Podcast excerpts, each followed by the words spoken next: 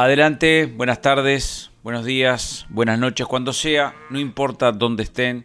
Escuchando este podcast, vamos a continuar en INIA Podcast hablando de cría vacuna.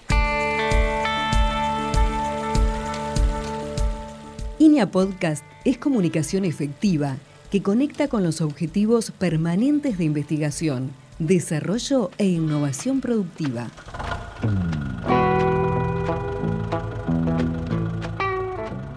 Presenta el Instituto Nacional de Investigación Agropecuaria, Uruguay.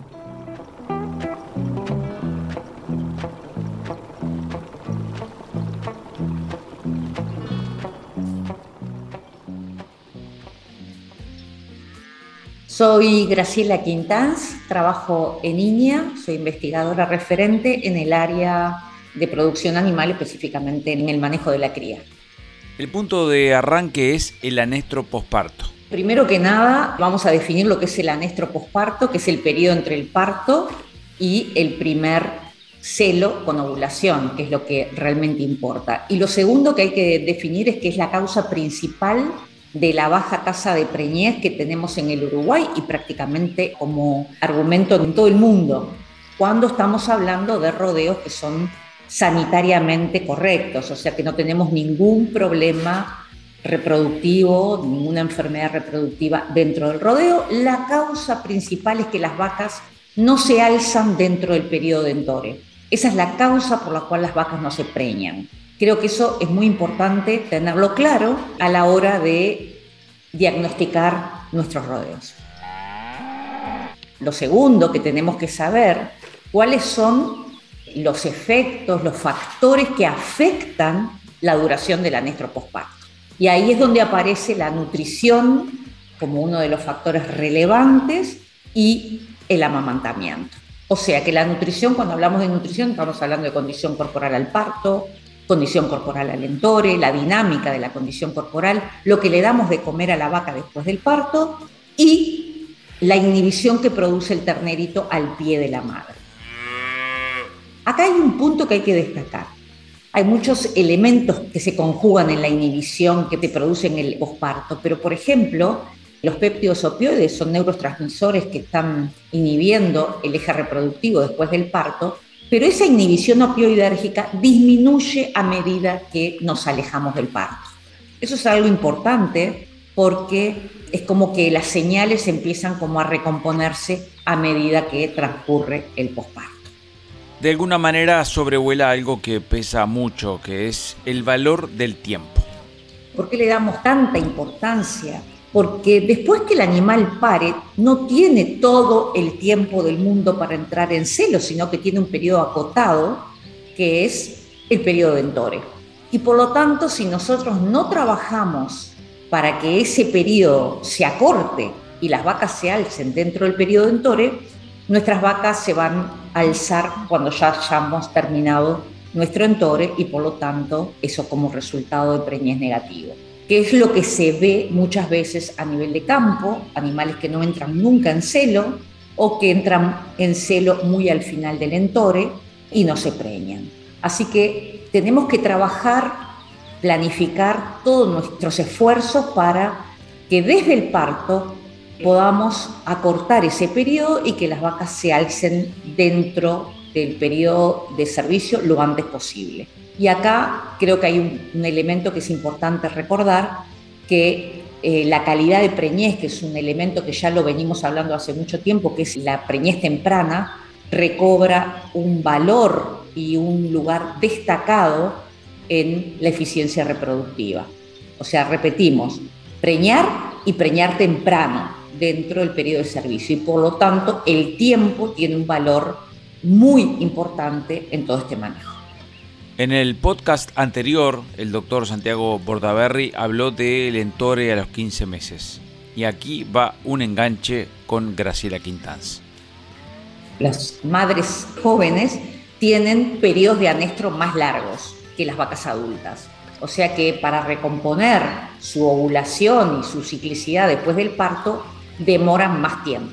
Así que hay que tener mucho cuidado cuando manejamos animales jóvenes porque hay que darles mucho más cuidado y alimentación que una vaca adulta para que entren en celo. Eso creo que es muy importante.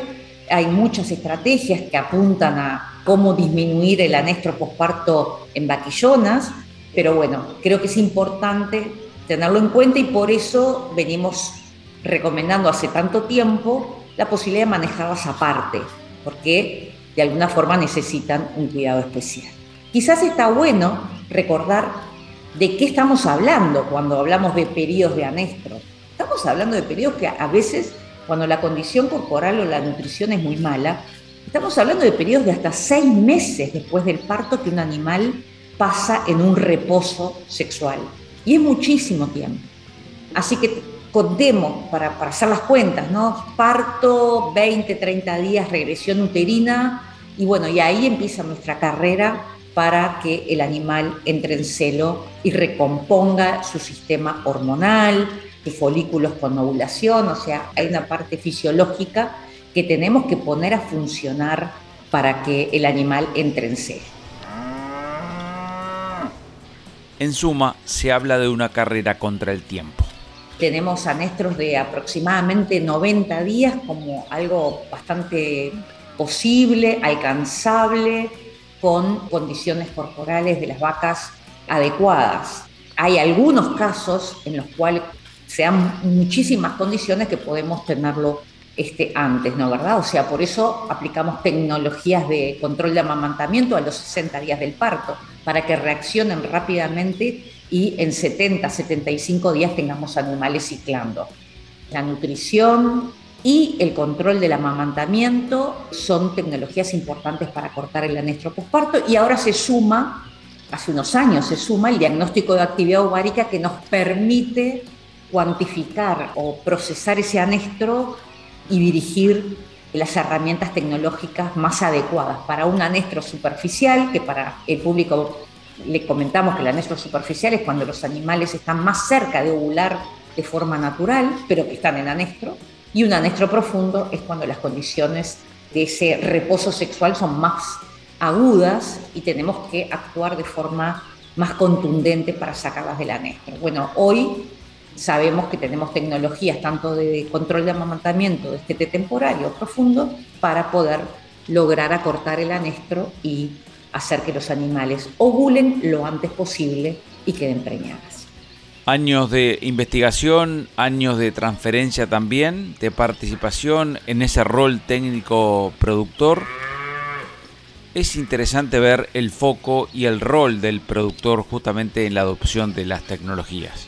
Nosotros estamos viendo, y lo discutimos mucho en el taller de Preñez, es que cada día los productores están adoptando más tecnologías. Hace mucho que esta información está circulando. Nosotros desde la investigación, cada vez que tenemos un resultado consolidado, después de muchos años de investigación, lo difundimos y el productor realmente se ha apropiado de ese conocimiento nacional y tiene las herramientas y las aplica para lograr la preñez adecuada con tecnologías de proceso muchas veces y también con la incorporación de tecnologías adecuadas, oportunas en el momento justo, como puede ser las tecnologías de control de amamantamiento que ya hemos venido difundiendo desde hace mucho tiempo, como una tablilla nasal 14 días o un destete precoz cuando los animales necesitan un manejo más radical para comenzar a ciclar.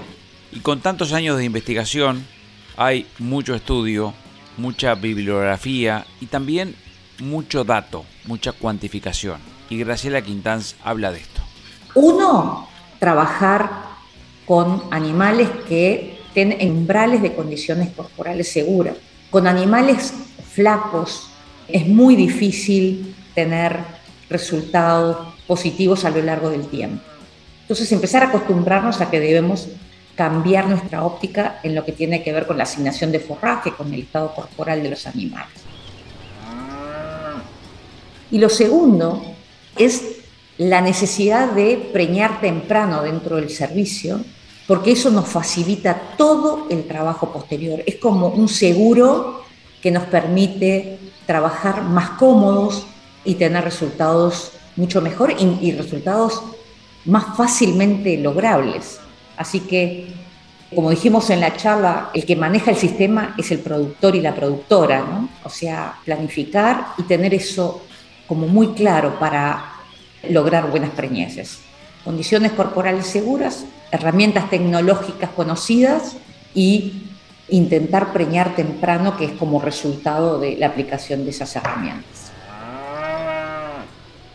En suma, son 30 años de trabajo. Son trabajos muy largos, todos sabemos lo que implican los ciclos biológicos en la cría y cómo se deben de repetir los trabajos a lo largo del tiempo. Hoy poder pararnos y decir, trabajemos en condiciones corporales de rangos más seguros, condiciones corporales que anden entre 4 y 4 y medio, podemos aplicar tranquilamente en ese umbral una tablilla nasal que vamos a tener un impacto importante, o sea, es a modo de resumen de a lo mejor de 30, 40 experimentos que hemos realizado a lo largo de los últimos 30 años. Así que creo que, que sí que hoy está consolidada la información, que fue lo que intentamos hacer en el taller, de compartir algunos de los datos que se han generado en el país.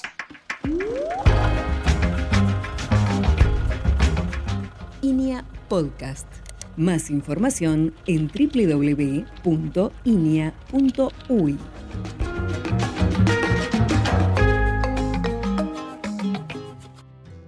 Un placer tener vuestra escucha, también el agradecimiento por compartir este material para quien le puede interesar, quien sepa que lo puede repicar también. Y recuerden que están disponibles todas las redes sociales, el canal YouTube de INIA, Twitter también, y la posibilidad de mandar un mail inia.inia.org.uy. Hasta la próxima.